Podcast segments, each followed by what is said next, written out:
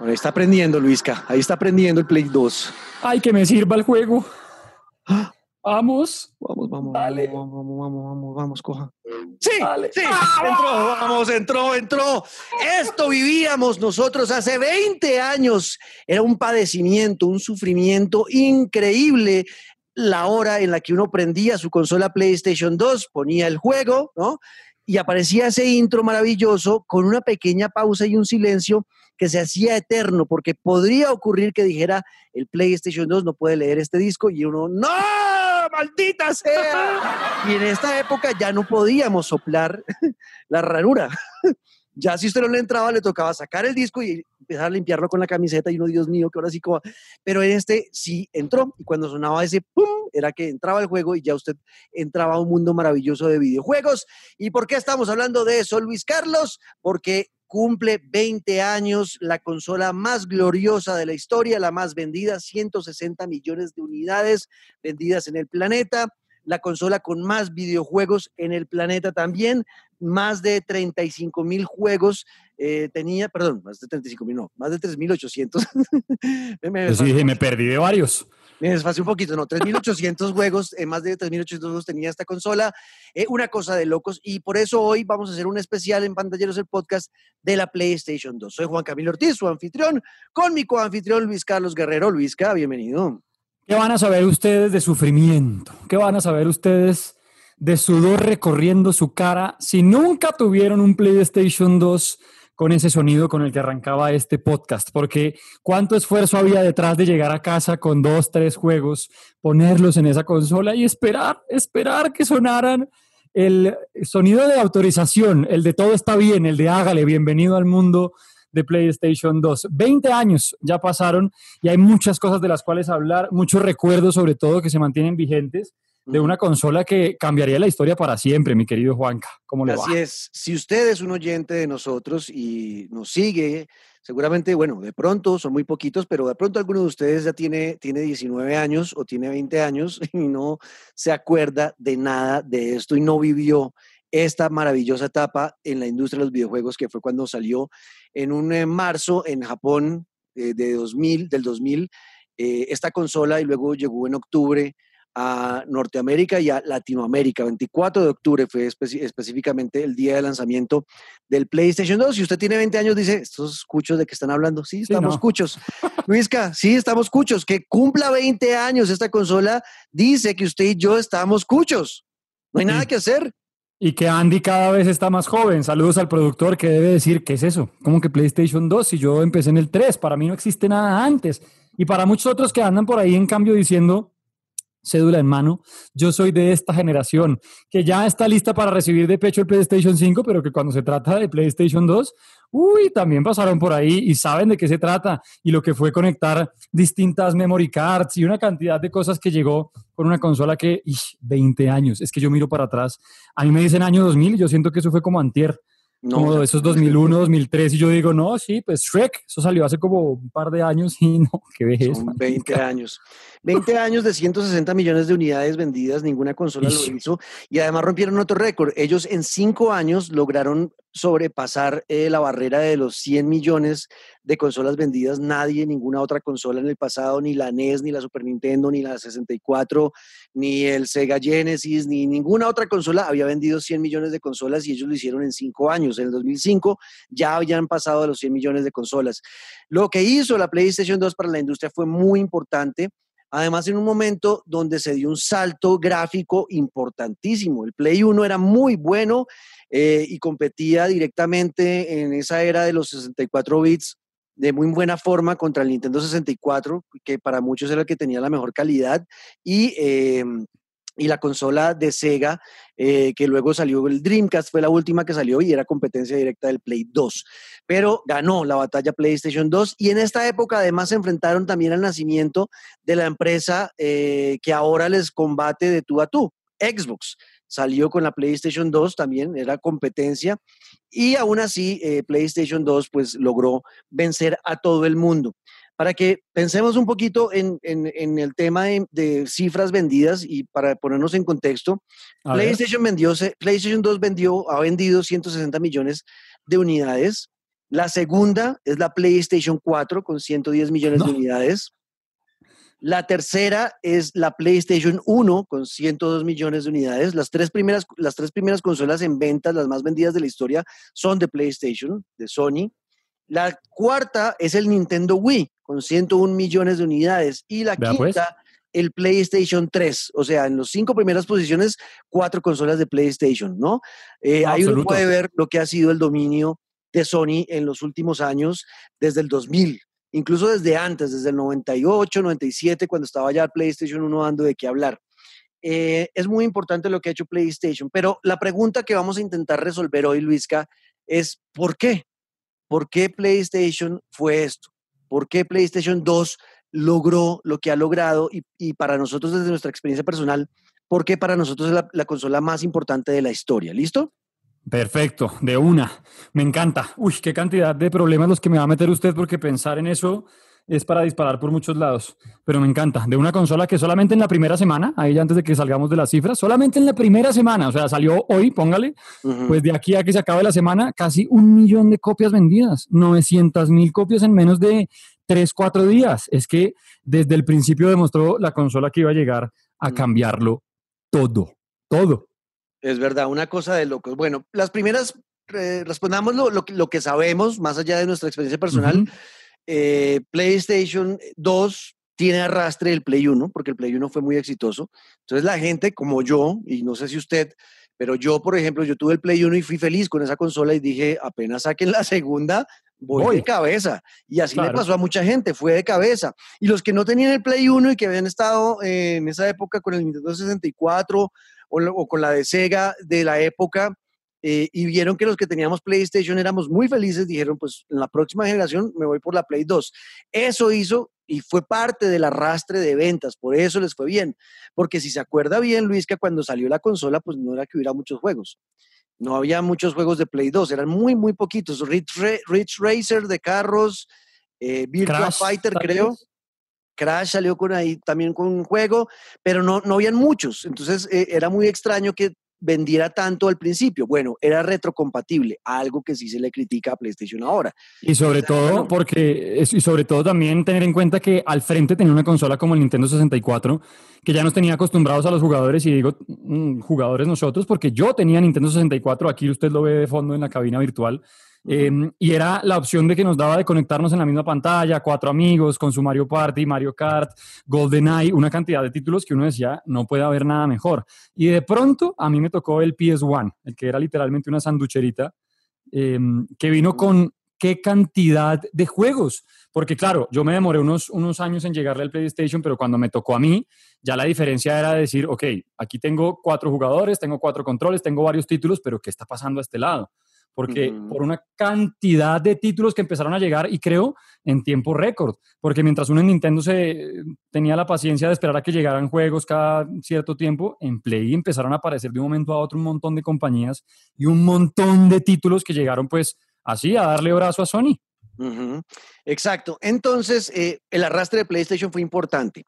También eh, ocurrió algo en ese momento y lo que les decía ahorita, el salto gráfico del Play 1 y esa generación de consolas al Play 2 sí hubo un gran salto. Se pasaron de 64 bits a 128 eh, y, eh, y fue el nacimiento de los eh, sandbox. Bueno, el nacimiento venía en el Play 1, especialmente con Grand Theft Auto, pero en esa época era cámara cenital, de arriba hacia abajo. ¿Se acuerda ese Grand Theft Auto del Claro, Play 1?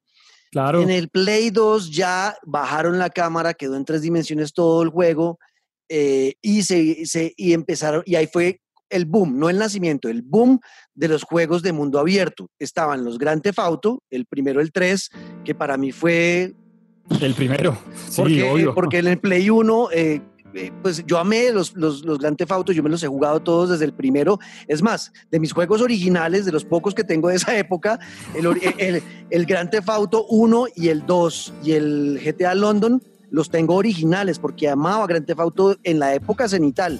Cuando salió el, el Grand Theft Auto 3, que ya me bajaron la cámara y me pusieron en, tercer perso en tercera persona y ya es lo que es Grand Theft Auto hoy en día, para mí eso fue una cosa brutal lo que lograron. Boom, chao la cabeza. Es que, que a usted le digan, claro, hoy en día a las generaciones que ya están acostumbradas pues a Grand Theft Auto y hable de juegos de mundo abierto, Red Dead Redemption, Assassin's Creed, hay una cantidad de cosas que ya uno las da por sentadas.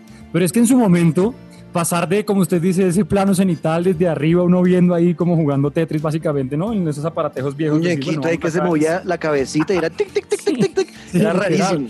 Como cuando uno las balas, eran, eran, las balas eran bolitas. Que Unas bolitas, bueno. Y de pronto, con esta consola, llega Grande Theft Auto 3, que literalmente dijo, miren, ustedes son este personaje y lo que tienen que hacer es lo que ustedes quieran.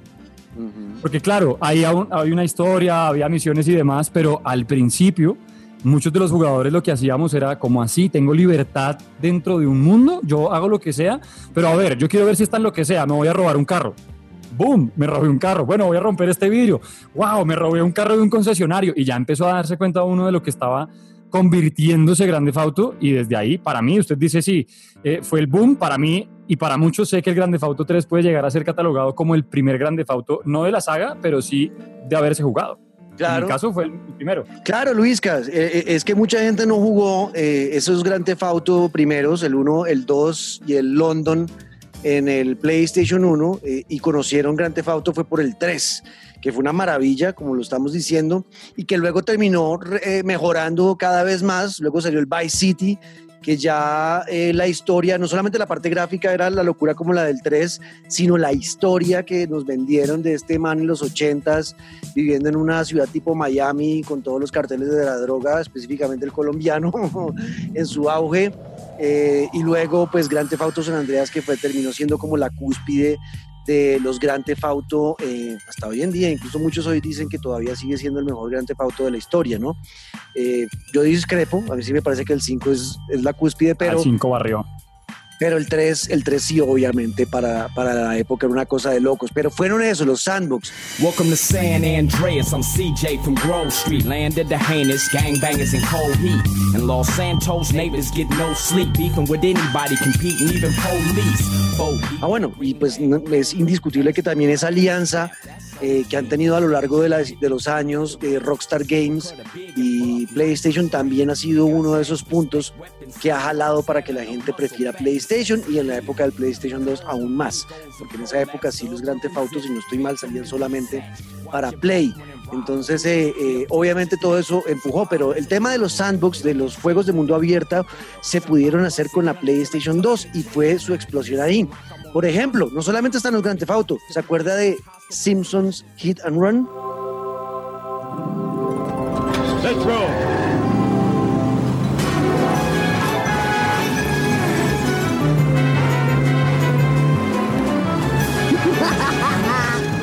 Uy, no me acordaba, lo jugué y no me acordaba, no lo tenía presente. Y eso que para el especial me traje juegos que yo dije no pueden faltar. No me acordaba de los Simpsons, obviamente, y además como lo hemos hablado en varios podcasts, de cómo meterse con una marca así de importante como en su momento lo hablamos de Avengers y demás, pues en PlayStation 2 coger a los Simpsons y sobre todo con ese título tan espectacular. ¿Cuánto tiempo le duró a usted el Simpsons Kid and Run? Uy, es que yo me acuerdo los meses que duré ahí pegado. Dándole, dándole mucho, porque era un juego que era, que por ser de mundo abierto tenía muchas cosas para hacer. Eh, uno andaba por todo, andar por todo Springfield con, en su carro o con diferentes personajes, con Bart, con Homero, con March, con Lisa, eh, podía hacer de todo en ese, en ese juego y era inspirado, obviamente se inspiraron en Grand Theft Auto para hacerlo.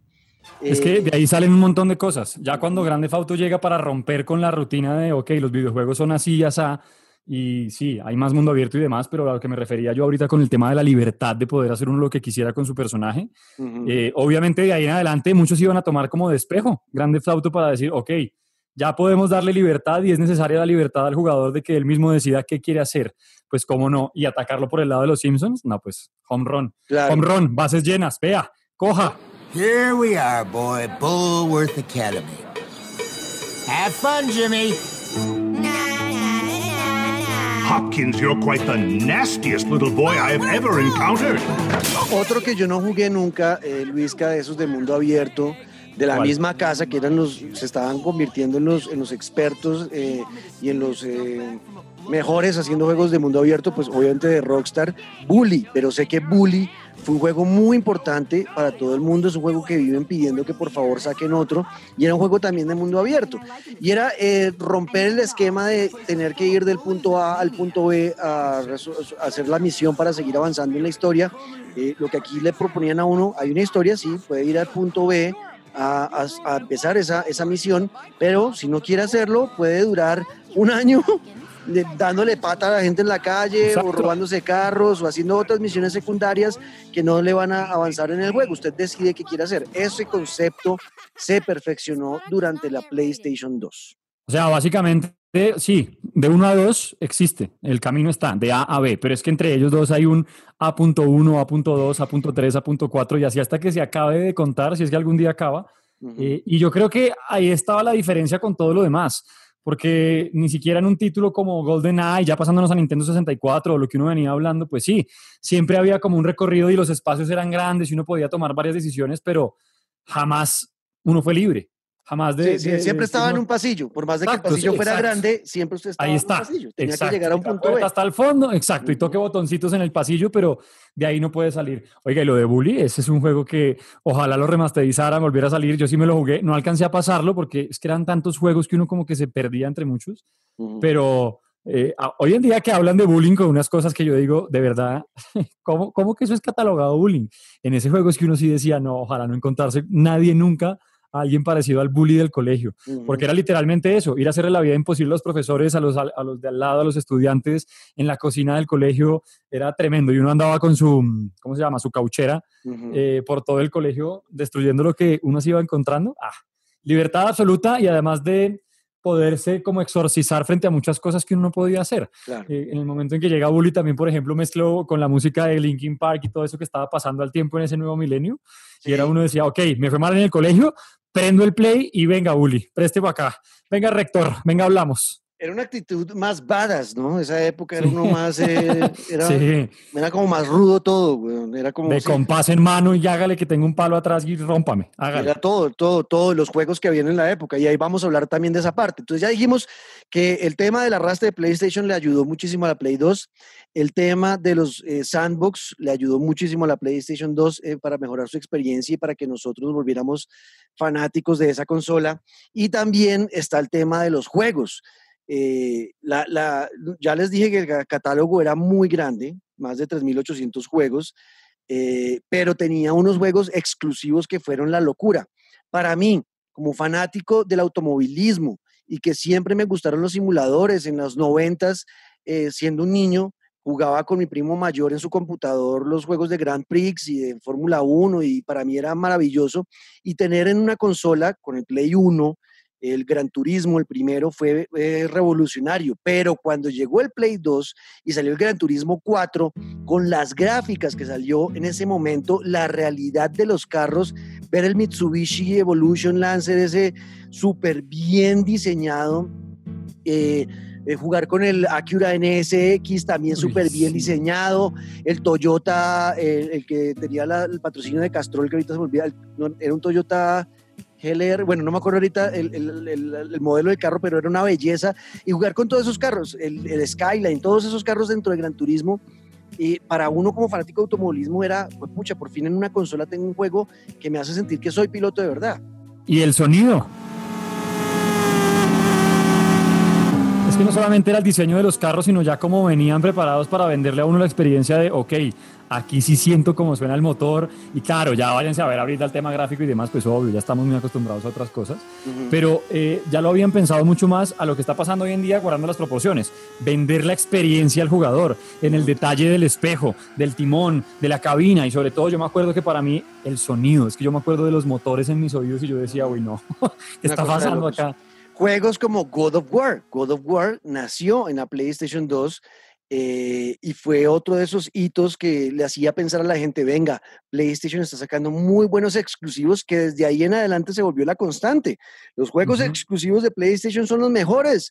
Yo entiendo, sí, podemos sonar como, dice un amigo bumangués, Oscar Tolosa, Osquitar, que No, que es él es fanático de, de Xbox. Y, y, los que, que, nos gusta eh, Sony PlayStation nos dice Poniers, eh, porque somos muy fanáticos de PlayStation. Sí, bueno, uno como fanático de PlayStation obviamente eh, va a decir que los juegos exclusivos de la consola Play son mejores, pero yo siento que, que es así, aunque no hay que desconocer que los Halo del, del, del Xbox, eh, del Xbox original y el 360 fueron la locura y Gears of War, pero siento que eran más, eran en, había mayor cantidad de calidad en PlayStation en esa época. Y, de juegos, porque en catálogo también a veces nos quedamos eh, cortos con Xbox, y no porque sean pocos, sino porque enfrente siempre han sido muchos, muchísimos, que aparecen cada año con una cantidad de propuestas, una cantidad de mundos, de historias, entonces pues obviamente cuando nos referimos a que sean mejores, es primero porque los hemos jugado más, pero segundo porque uno siempre ha estado como más constante a ver ese tipo de lanzamientos, ¿no? Como que los exclusivos, yo no sé, yo pienso y más allá de que soy PlayStation y demás, a tema de exclusividad, yo siempre he encontrado muchos más títulos del lado Play. Exacto. Eh, títulos como Metal Gear Solid, que nació en el Play 1, pero que en, la consola, en la 2 salió el, 2 y, y, fue otro de esos juegos y otra de esas franquicias que siempre estuvo muy ligada a PlayStation y generaba pasiones, despertaba pasiones. La gente que ama Metal Gear eh, y los que jugaron Metal Gear todo el tiempo, pues se casaron con ese juego y siempre lo compraron. Final Fantasy siempre ha sido una franquicia muy casada desde que nació PlayStation, porque pues antes era Nintendo, pero cuando nació PlayStation se, se casaron con Play y les fue siempre muy bien en ventas a, a, los de Square Enix con su Final Fantasy. Tuvo varios juegos importantes en la, en la Play 2 eh, Final Fantasy. Eh, también juegos como Resident Evil, que tuvo el 4 con PlayStation. O sea, son muchos títulos que generaron esa, ese halo de grandiosidad dentro de PlayStation 2, ¿no? Y que hacía sentir a los usuarios que si uno tenía PlayStation 2 iba a tener los mejores juegos. Tal cual. Eso, es lo que uno pensaría. Ya hablando, eso es como lo que vemos por encima. Ah, bueno, y venía con, ya para pasar a la parte personal de Luis Carlos y de Juan Camilo, ya como usuarios, porque para nosotros es lo que es PlayStation. Lo otro en, en revolución tecnológica es que por primera vez con el PlayStation 2 sentimos que teníamos no solo una consola de videojuegos, sino un centro de entretenimiento, que luego se volvió la constante, incluso fue el caballo de batalla de Xbox con la Xbox One, diciendo, no, esto, no es, esto es más que una consola de videojuegos, es un centro de entretenimiento, pero nació con el Play 2 cuando ya usted podía ver películas en DVD en el PlayStation 2 y escuchar, eh, poner CDs y poner música y, tenía un reproductor súper bonito también. Eh, ese, ese tema del centro de entretenimiento también cambió y llegó el concepto con el PlayStation 2. Siempre pensando en la experiencia, cómo mejorarle a usted como videojugador que va a estar ahí al frente del televisor y con su consola, pues cómo mejorarle eso, la experiencia. ¿Qué más le puedo ofrecer aparte de videojuegos? Si hay un día en que no quiere jugar nada, pero igual quiere utilizar su PlayStation, ¿desde dónde lo podemos utilizar? Películas, pero también reproductor de música. Yo me acuerdo que mi PlayStation se convirtió en mi equipo de sonido. Mis CDs ahí se volvieron, pues yo llegó un punto en el que mientras em, yo estaba, no sé, en el cuarto alistándolo, lo que fuera, mi PlayStation era el que se encargaba de la música todo el tiempo. Y desde hace millones de años que estamos hablando de eso, porque consola tras consola ya se volvió eso, centro de experiencia. Claro. Hay otro punto importante, y ya con este cierro esta parte como de los, eh, de los eventos generales que le dieron ese halo de, de, ser la más grande a la PlayStation 2, y sin duda es que llegó en, eh, esta consola llegó en nuestra época de adolescencia. Nuestra generación, Luisca, es la generación que hoy en día, en el presente, es la que tiene el, eh, la fuerza económica, ¿no? Son, los que, son los que trabajamos, que tenemos el dinero para ya comprar lo que se nos dé la gana, con lo que trabajamos. Entonces, eh, el, el, mercado, ¿no? Todo, todos los productos y todas las empresas le apuntan a convencernos a nuestra generación, que somos los que tenemos el poder adquisitivo ahorita, de comprar cosas. Por eso por eso se habla tanto de la nostalgia y ataca en nuestra nostalgia, que es la época, la favorita de creo todos, la que fuimos más felices fue la adolescencia, ¿no? Donde se definen nuestros gustos, donde se definen nuestros gustos por la música, que en esa época es lo que usted dice, todo el tema del eh, neopunk, el, hardcore, el nu metal, el, hip hop también con Eminem y bueno, toda esa, toda esa vaina que, además que además venían también muchos de estos géneros y estas canciones también venían como bandas sonoras de los títulos de PlayStation 2.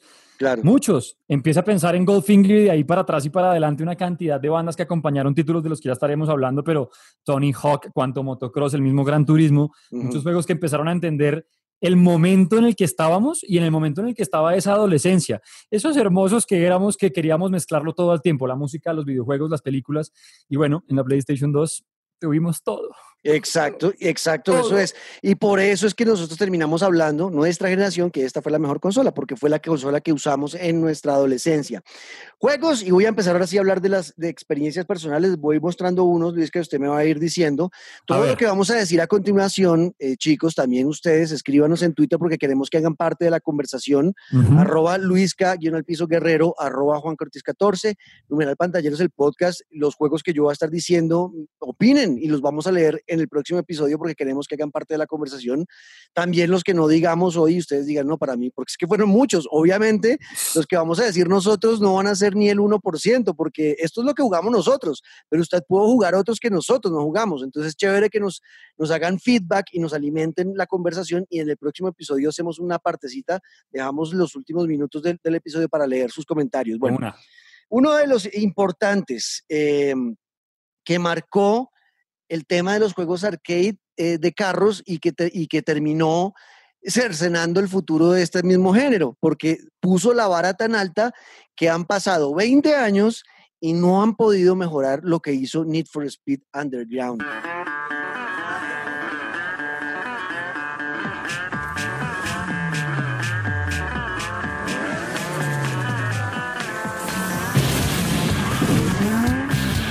1 y el 2, especialmente el 2. Ah, el 2, ese que me estás mostrando en cabina virtual, Juan Camilo, por favor. Este juego, el Need for Speed Underground, para mí fue la cúspide de los videojuegos de simuladores, no, no de simuladores, de arcade de carros, donde la personalización de los vehículos, en una época que además estaba súper de moda Rápidos y Furiosos, y que estaba súper de moda el programa Pin My Ride de MTV, y todo el ah, tema de los carros y cómo mejorarlos y cómo ponerlos bien deportivos y la luz debajo de neón debajo del carro y quiero meterle neón también dentro del capó y las llantas las quiero más gruesas. brutal. Eso, el nivel de personalización que permitía Electronic Arts con Need for Speed Underground 2 en el PlayStation 2, eh, no lo han podido igualar nunca más. Y yo le digo una cosa, no recuerdo hasta el momento un juego de carros, pues de carreras, porque Need for Speed Underground 2 era de carreras. Sí, había varias posibilidades, me acuerdo del derrape, me acuerdo del línea recta, de la pista como tal, pero hasta el momento no ha habido un solo juego de carros. Yo sé que usted sí con Fórmula 1 y demás. Yo no he podido entregarme en cuerpo y alma como lo hice con Need for Speed Underground 2. Mire, se canceló todo alrededor y cuando yo cancelo todo alrededor es porque un juego me atrapa. Que yo diga los demás pueden esperar es porque en serio es algo especial. Y lo de Need for Speed Underground 2, uy, no, es que lo recuerdo todavía con ganas de volverlo a poner espectacular y la forma de personalización. Yo no he vuelto a encontrar que a uno le den la facilidad de, hacer esas cosas y sobre todo a nivel de taller, de usted poder poner y ver cómo el carro va mejorando. Ah, eso era fantástico. Era fantástico y no lo han vuelto a hacer. Sí, eh, hay que diferenciar una cosa es Gran Turismo con el simulador. Obvio. Y Need for Speed con el arcade. Estoy hablando de los juegos de arcade que no quieren simular ser carros de la vida real, sino permitirnos andar a toda mecha y mejorar nuestros carros y ponerlos bonitos como queramos, ¿no? Eso era Need for Speed y no lo han podido hacer hasta el día de hoy, eso es cierto. No, no hay nadie que lo haya hecho para mí. De pronto para ustedes sí, no lo pueden decir, chévere. Para ustedes sí, no, es mejor el Need for Speed nuevo. Bueno, del putas, no lo dicen. Que lo estoy jugando, ya le contaré. Ah, bueno, ahorita me cuenta. Vea, eh, otro juego que me marcó a mí mucho del PlayStation 2, porque yo siempre Vea, Luisca, yo, eh, mis papás no tenían mucho dinero para gastarlo en videojuegos para mí. Entonces, eh, pero hacían el esfuerzo al final del año y me compraban alguna consola, pero nunca tuve la mejor consola. Yo no sal, cuando salió el Super Nintendo, no tuve el Super Nintendo. A mí me compraron el Sega Genesis, que es una gran consola hoy en día y es valorada y admirada, pero en esa época para un niño de yo creo que tenía 10 años. Para esa época, eh, pues todos los amiguitos tenían el Super Nintendo y jugaban y hablaban de los juegos de Super Nintendo y yo, no, pues yo tengo un Sega Genesis porque a Colombia llegó más barato el Sega Genesis y por eso fue que me lo compraron a mí. Y yo tenía juegos de Sega Genesis y poquitos además, porque no me podían comprar juegos, sino que me tocaba alquilarlos. Entonces, eh, yo nunca pude tener eh, la consola más cara. Salió el Nintendo 64 y yo esa generación me la salté yo seguía con el Sega Genesis y luego ya cuando salió el 64 mi papá me pudo comprar el Super Nintendo porque ya había bajado de precio, pero los juegos eran carísimos. Entonces me quedé, Con, el, me quedé con el Mario All Stars eh, y el Mario World y ya, no pude comprar más juegos de Super Nintendo.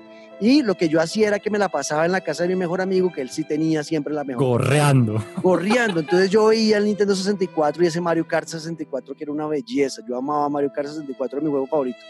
Y, eh, y yo dije, cuando ya pude tener un PlayStation, dije, deberían sacar un juego de cards, porque yo me acuerdo en mi niñez cómo disfrutaba jugar con mis amigos Mario Kart, de ver un juego de cards para, para PlayStation.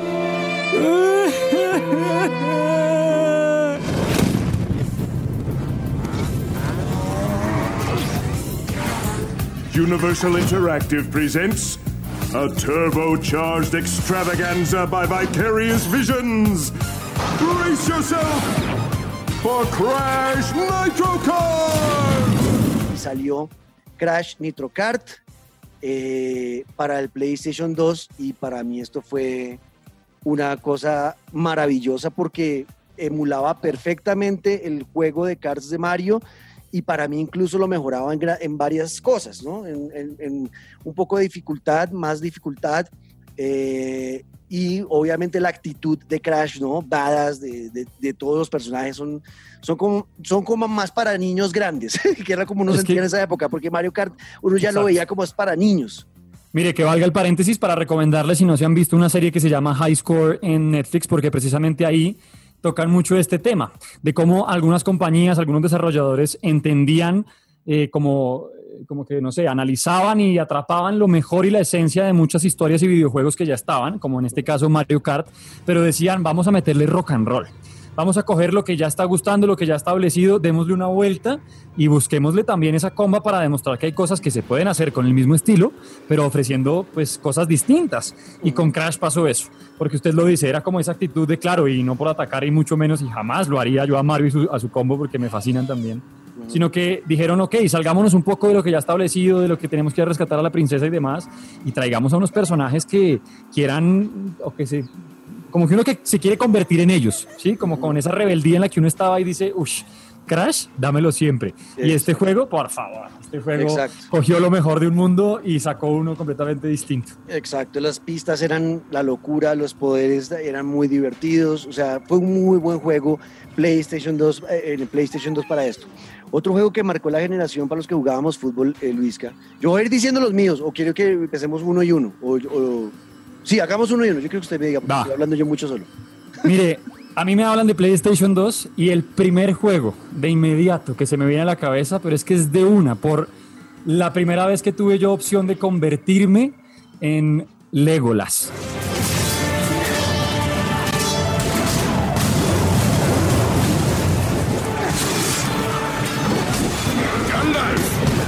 le estoy hablando, escoja cualquiera de los dos. Obviamente el segundo fue mejor, pero El Señor de los Anillos, Las Dos Torres.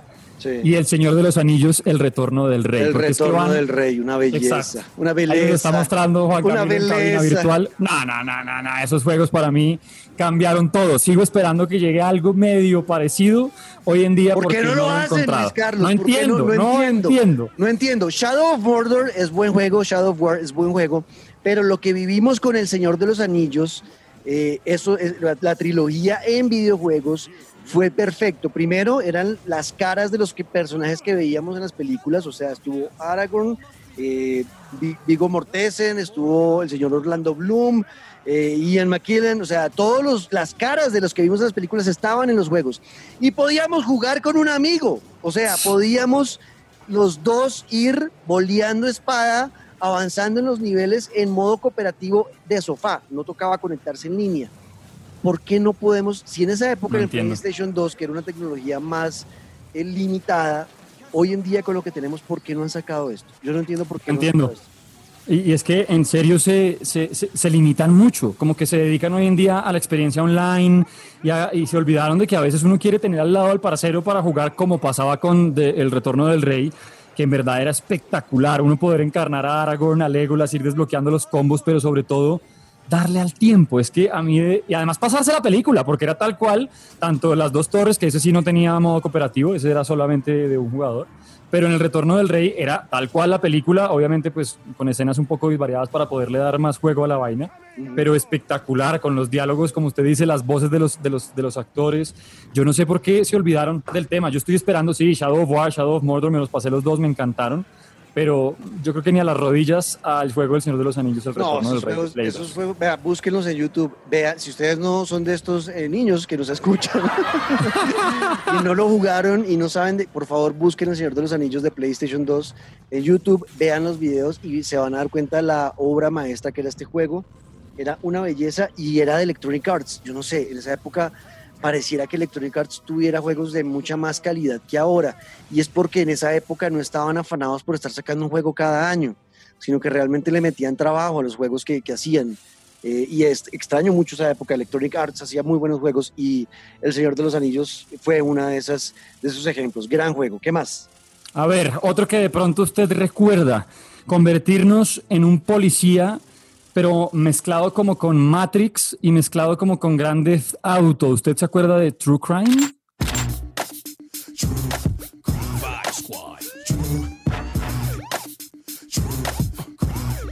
Claro. Y yo me los pasé los dos. Estaba True Crime, el normal, y luego el New York City, que también salió.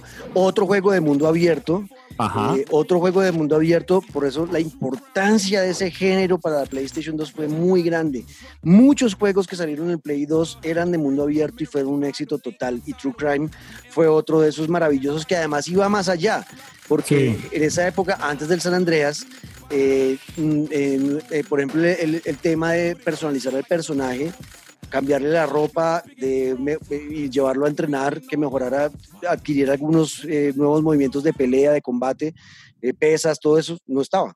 No existía. Ni en- engallar las armas, conseguir mejoras, eh, mejoras para el personaje, porque había, yo me acuerdo, una opción de disparar en cámara lenta y uno entre más iba avanzando, pues más tiempo duraba esa cámara lenta. Yo el de New York City, creo que es el segundo, ese me Sí. varé un poco en la mitad, porque es que el primero... Ah, el primero fue- fue una belleza, sí. Ah, fue legendario. Y ya que hablamos de ese mundo de policías y de mundos abiertos y demás, aunque este no era tan mundo abierto, pero a mí sí me cambió eh, también de decir chao todo porque me voy a dedicar a ver si usted recuerda convertirnos también en policía al lado de un perro pastor alemán con combos espectaculares, con no solamente poder pelear cuerpo a cuerpo, sino hacer lo mejor de pelear junto a un amigo como un perro. Usted jugó Dead to Rights. Dead to Rights no, ese no lo jugué. Cuénteme cómo era. Juego tan bravo. Este no era mundo abierto, este sí era de vamos al punto A al punto B, Ajá. pero lo chévere era que por primera vez en mi vida, no sé si antes había otro juego, yo tenía de compañero a un perro y usted podía manejar a ese perro. Había momentos en los que usted llegaba, no sé, a una tubería y tenía que entrar haciendo el perro para tener que espichar un botón, desactivar una bomba, pero yo creo que todo el, el boom del juego estaba en los combos que uno podía lograr con el personaje que ahorita no me acuerdo cómo se llamaba, que era un policía de esos que uno, en los que se quiere convertir uno. Eh, y que si usted lograba hacer ciertas combinaciones, pues no solamente eh, hacía el combo perfecto y disparaba, no sé, con, haciéndole una llave, sino que el perro llegaba a ayudarle. Bueno, era como la versión que uno quería de un policía, porque en los juegos uno estaba habituado a que si usted es el bueno, pues no se ve tanta sangre, usted no es tan malo con el de, con el de enfrente, pero de pronto aparece Dead to Rights. O también empate de una vez ahí para ver si, si, si usted sí lo jugó con The Punisher, con el castigador, que era como por ese lado de convertirse en antihéroe. Sí, sí, sí. Claro, somos los buenos del, del cuento, pero somos los buenos que nos portamos mal. En The Punisher también era el típico, pues igual que la película, nos mataron a la familia, vamos a cazarlos uno a uno, pero por fin... Creo que sí lo jugué. Ese sí usted empezaba tengo a. a interactuar con el entorno, que usted si quería matar a un tipo lo podía botar a una pecera de tiburones, o si tenía una cosa de púas lo podía lanzar por ahí, si estaba luchando en, un, en una morgue pues podía meter a los tipos a cremarse, o sea, era literalmente todo lo que debía estar prohibido, pero que supieron entender que uno quería también ser el malo mientras se creía bueno. Para mí esos dos juegos, Dead to Rights y The Punisher, uy, cancelaron todo lo que pasaba alrededor. Bueno, la locura. Vea, eh, ¿Qué voy más? con uno mío. Usted, voy muestre. con uno mío. Vea, eh, este juego veníamos de años y años de muy buenos juegos de fútbol, especialmente el Winning, Eleven, y en la generación anterior, en el, en el Nintendo 64 y demás, pues eh, FIFA lo estaba haciendo bastante bien. Nunca me voy a olvidar de FIFA 98, lo mucho que amé ese juego, porque fue la época de colegio preadolescente eh, con mi amigo, el que tenía la Nintendo 64, y nos quedábamos todo el fin de semana armando nuestra mejor selección para ganar el Mundial de Francia 98 y luego contratando los jugadores que además fue, yo no me acuerdo antes de eso en mi cabeza, que un juego de fútbol le permitiera contratar, hacer contrataciones en su equipo local. Eso, eso no pasa, yo no me acuerdo que eso pasara antes, para mí FIFA No. 98 primero. Entonces yo buscaba, yo cogía el álbum Panini con mi amigo y decíamos, uy, eh, vi- viendo el, el- eh, al mismo tiempo el Mundial, en la vida real, Sí, sí. Oiga, los hermanos Laudrup de Dinamarca, qué locura, tenemos que contratarlos, weón. Y los contratábamos en el juego porque los acabábamos de ver jugar con, en. Dinamarca y era la locura los hermanos Laudrup. Entonces los teníamos Tremendo. que contratar, de contratar a, a los de Francia, a Zidane y a... Había uno que me, me encantaba a mí que era Yuri Yorkaev y que me encantaba cómo jugaba eh, para Francia en 98 y en el juego. Entonces, bueno, todo eso era una, era una belleza y después de muchos años, ya cuando llega el PlayStation 2, de muy buenos juegos, sobre todo, ya porque después del FIFA 98 yo creo que me pasé, cuando llegué a Play 1 me pasé a Winning Eleven, eh, salió FIFA como tratando de sacudirse el dominio de Pro Sí. Evolution Soccer o Winning Eleven, con una cosa que para mí el día de hoy existe el FIFA Volta, pero lo que hizo FIFA Street no lo han vuelto a hacer.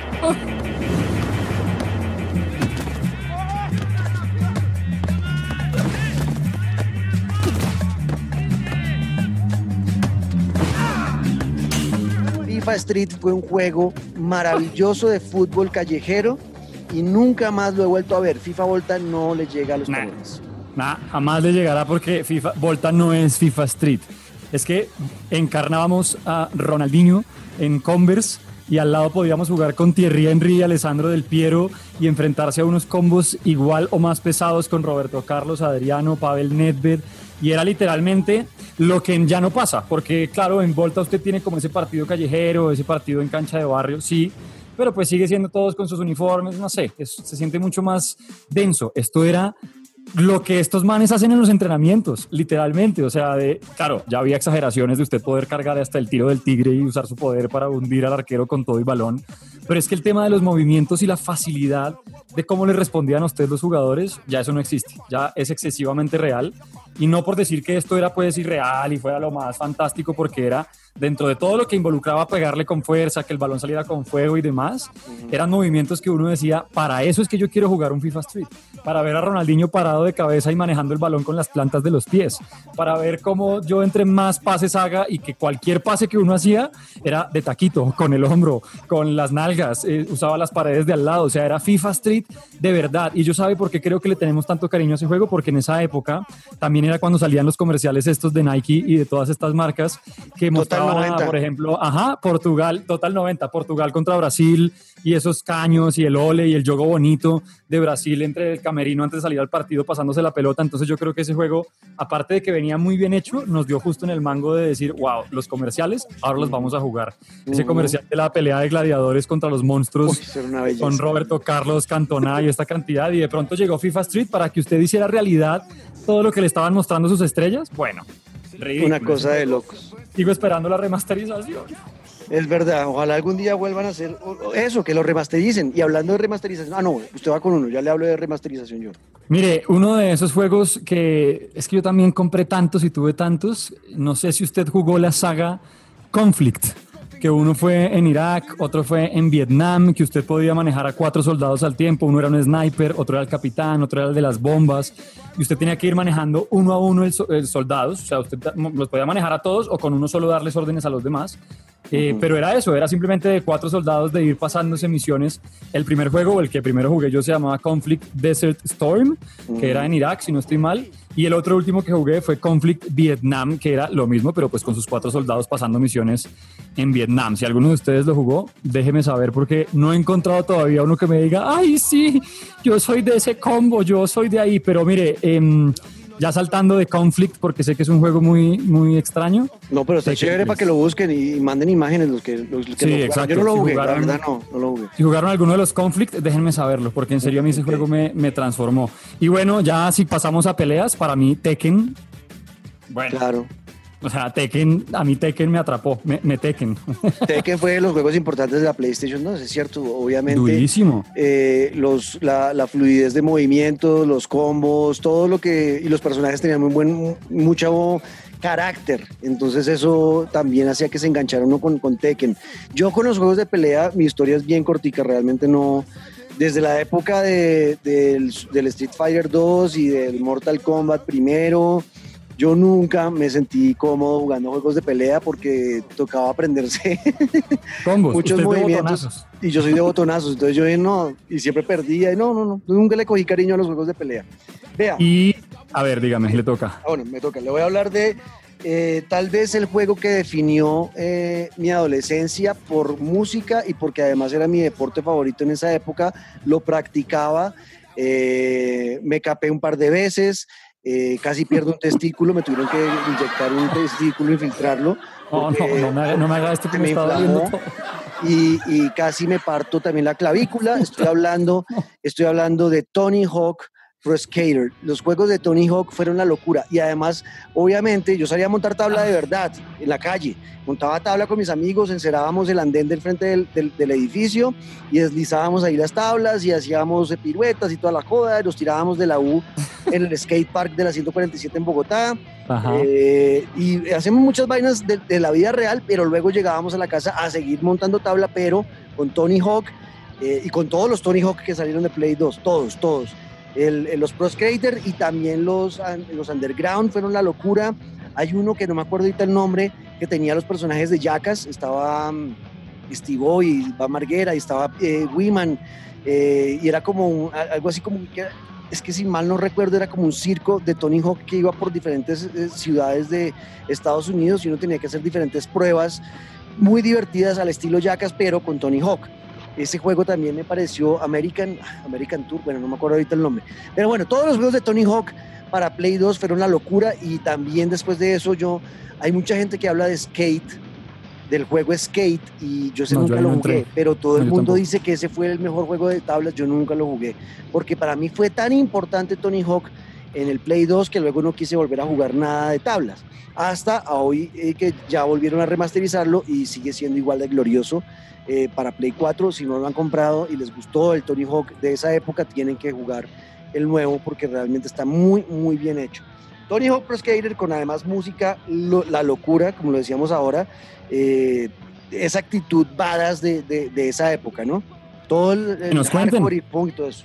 Que nos cuenten si, si jugaron siempre Tony Hawk, si alguno de pronto se acuerda de Skate. Yo la verdad es que tampoco. Yo siempre fui de, de Tony Hawk. Eh, el de Jackass me dejó pensándolo. Eso no era en el Underground 2. Ya la verdad, ya es que, ya es que no me acuerdo porque fueron tantos Tony Hawk que tuve yo en ese PlayStation que ya no me acuerdo cuál Por acá lo voy a ¿Cuál- tener, pero es que no me acuerdo. que le seguía. Bueno, a ver, Revuelque. Va a, buscar, va a Revuelque el baúl. Vaya. Bueno, ¿qué más va a contar? Mire, hay un juego que yo solamente me encontré con él en PlayStation 2, porque tengo que ser sincero, yo ni antes ni después le seguí la cuerda y yo no sé por qué me gustó tanto Devil May Cry el 3.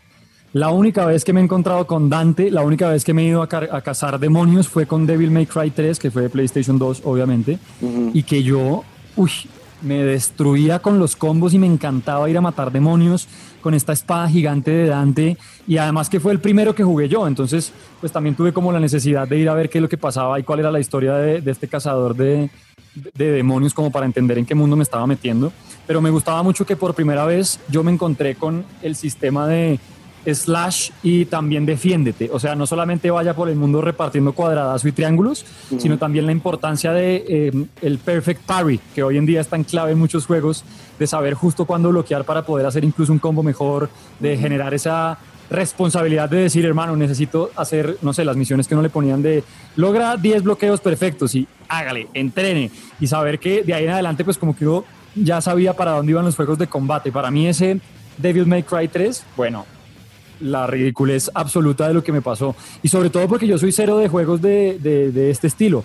O sea, sí, God of War y más allá, porque yo de demonios y de cazar cosas que no existen, pues la verdad es que no me gusta tanto, pero con este, y yo sé que más de uno por ahí va a decir, uy, claro, Devil May Cry, dámelo. Devil May Cry es una franquicia que también estaba muy casada con, con PlayStation y que para PlayStation 2 fue otro de sus grandes nombres junto a Gran Theft Auto, junto a Gran Turismo, junto a los nombres que hemos dado. Eh, Devil May Cry fue otra de esas franquicias importantes. Yo nunca los he jugado, pero sí sé lo importante que son para todos los que son fanáticos del Devil May Cry. A mí me queda el Winning Eleven, eh, porque es que son muchos, ahí tengo muchos más, pero estoy hablando de los que para mí fueron los más importantes de esa, de esa generación y Winning Eleven en todas sus eh, facturas en esa época, pues obviamente para jugar con amigos en la casa y echar partidos y toda la cosa, pues fueron muy importantes los Winning Eleven, eh, pateándole durante toda la generación el trasero a, mm, a, FIFA, hasta el 10. Ya cuando salió FIFA 10 volvió a revertir las cosas. Exacto. Pero desde el año 2000 hasta que fue cuando nació la PlayStation 2 hasta el año 2010 eh, fueron los reyes y señores del juego, de los juegos de fútbol, a excepción de FIFA Street. Pero juegos de fútbol, simuladores de fútbol, eh, Winning Eleven. Yo nunca me imaginaba, si usted se devuelve a esos años en ese Luis Caguámbito de PlayStation 2, que usted me dijera, oiga, en unos años, justamente en el 2009, usted se va a cambiar a FIFA y yo no se lo creo, porque yo lo que quería ese Pro Evolution Soccer y sobre todo me acuerdo de algo que ya iban a decir, uy, obvio, Castolo el modo carrera, empezar por fin con un club de pacotilla, porque nunca le daban a uno un club, no es como ahora y en FIFA que usted puede escoger el club y empezar ya con todo montado. Que ahí es la Liga Master, ¿no? Es la Liga Master. Exacto, allá es Liga Master. Que sigue siendo, sigue siendo, lo más importante de Winning Eleven hoy en día es la Liga Master. Que es, que es brutal, porque claro, lo esfuerza a usted a que se convierta en ser en un entrenador y un presidente porque le dan un equipo de nombres desconocidos, bueno, ni tan desconocidos, porque Castolo, dámelo siempre. Pero de ahí en adelante, a usted a buscar fichar y fichar y de pronto un fichaje cada temporada, dos si lo hacía las cosas bien. Y em, además el modo carrera ya, el modo leyenda, que también llegó con, con Winning Eleven, que era ya no manejar su equipo, sino ser un jugador, ser Luis Carlos Guerrero y usted tener un partido inicial para venderse y de pronto, wow, al entrenador del Kievo le gustó mucho cómo juegas, te vas para la Serie A, lo máximo. Entonces, como que esa experiencia de tanto jugador como entrenador, Winning Eleven, siempre. Total. ¿Esos son nuestros juegos? ¿Le queda alguno por ahí, Luisca? ¿O ya? Yo ya acabé. Sí, pues obviamente mencionar, sin que se acabe el podcast, ya los mencionamos mucho, pero es que lo de Grande Auto, tanto Vice City como San Andreas, para mí lo de San Andreas, de poder usted reclutar a su pandilla, ¿se acuerda en su barrio de cuando por fin empezamos a entender ese tema de cuánto dolían las traiciones en un videojuego? Si no lo han jugado, no contaré nada más. Vayan a darle porque ya lo pueden conseguir en cualquier lado. Y otro que mm, no se me pase, Splinter Cell. Ok. Tom Clancy Splinter Cell, de cuando por fin entendí que debía volverme un tipo más sigiloso y no siempre entrar disparando hacia arriba y dando bala al que se atravesara me encantaba el hecho de pensar en cómo llegar al otro lado, buscar el tubo para pasar entre las sombras, esconderse en el pasto, como que uno se iba preparando para algo que era Assassin's Creed sin saberlo, la importancia del sigilo, de atacar desde arriba. Y el último juego que le voy a mencionar, no creo que lo conozca, espero que sí, Spartan Total Warrior. ¿Se acuerda? No, ese no me acuerdo. Bueno, ese sí era literalmente el de convertirse, usted era un espartano que empezaba de la nada, literalmente sin camiseta y una espada, y mundo a mundo ir evolucionando hasta ya ser un soldado de estos griegos, pues imbatibles y salvar a su reino de, de las invasiones. Y aquí nos podríamos quedar, negro, es que son tantos juegos que en serio yo no sé ni para dónde coger. Le puedo decir así sin pensar, mire, Shadow of Rome, le puedo decir Shadow of the Colossus. Shadow, of, bueno, Shadow of Colossus es uno de los más importantes que tiene remasterización ya. Final Fantasy, que usted ya lo mencionó, eh, también NBA Street estuvo. Eh, es que eran tantos los juegos que uno, y además si yo le pudiera sacar aquí mi torre de PlayStation 2, aquí nos quedaríamos hablando seis podcasts más de juegos, pero que también sean ellos, ustedes que nos escuchan, numeral pantalleros el podcast y hágale, escriban cuáles videojuegos se nos quedaron por fuera. Exacto, y los vamos a leer en el próximo episodio, que además viene con eh, reseña de Watch Dogs Legion y con un, par de entrevistas que vamos a hacer a la gente que está detrás de, de, ese juego, eh, porque viene importantes de los lanzamientos importantes de lo que queda de este año, con la noticia de la, de la, del aplazamiento de Cyberpunk 2077 una vez más. una vez más lo echaron para atrás, ya estaba en fase Gold, que es cuando ya lo van a sacar, y decidieron enviarlo, empujarlo para diciembre a mí al final eso no me, no me disgusta, Luisca. O sea, Yo no tengo problema con que em, eh, aplacen los, los, lanzamientos siempre y cuando sean por la razón adecuada, o sea, porque no han encontrado, no están seguros de que el producto vaya a ser de calidad. Y si van a sacar alguna porquería, eh, pues mejor aguanten y sáquenlo cuando esté mejor. Algo que no nos pasó con Avengers, ¿no? Eso le iba a decir, porque mm, eh, aunque el juego es tremendo y seguimos ahí enganchados, pues hasta ellos mismos lo, aceptaron que el, COVID-19 no nos había dejado desarrollar todo lo que querían. Y entonces ahí uno dice, ok, el asunto es, ¿queremos lanzar para no perder la oportunidad también de que el PlayStation 4 se nos vaya sin los Avengers o vamos a esperar el PlayStation 5 porque sí se nota que hay actualizaciones pendientes? Ellos mismos, como le digo, dijeron, nos quedamos a la mitad. Y, se nota, se nota cuando empezaron con todo en proyectos que le metieron hasta el último centavo de tiempo y demás, y que de pronto poco a poco se fueron quedando.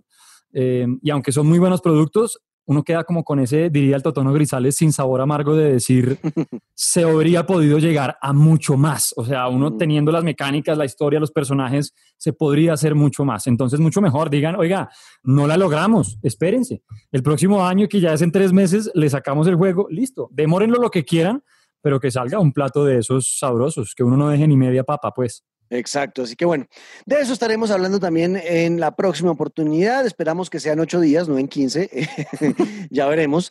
Eh, pero a ustedes siempre gracias por estar con nosotros, a todos los que siempre nos escriben, como el viejo Santi, como el viejo Sebas, como el viejo Def.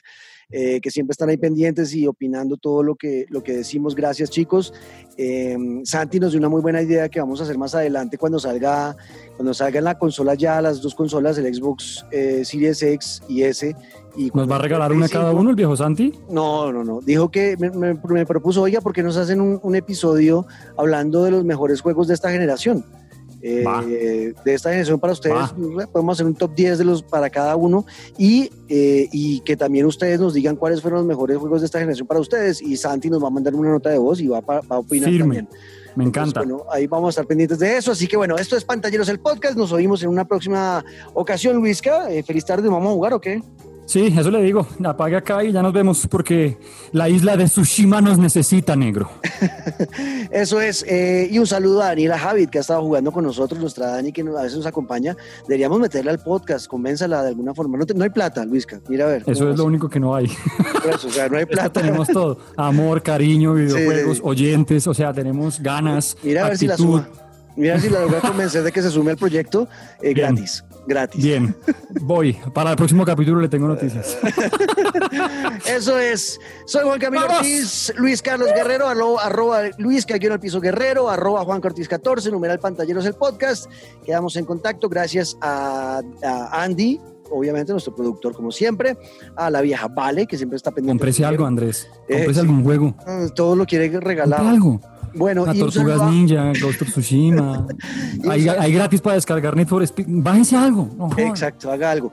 Eh, un saludo a Félix, a Miller y a todos los que siempre están pendientes de nosotros en Pantalleros el Podcast. Nos vemos en ocho días. Y esto fue Pantalleros el, el...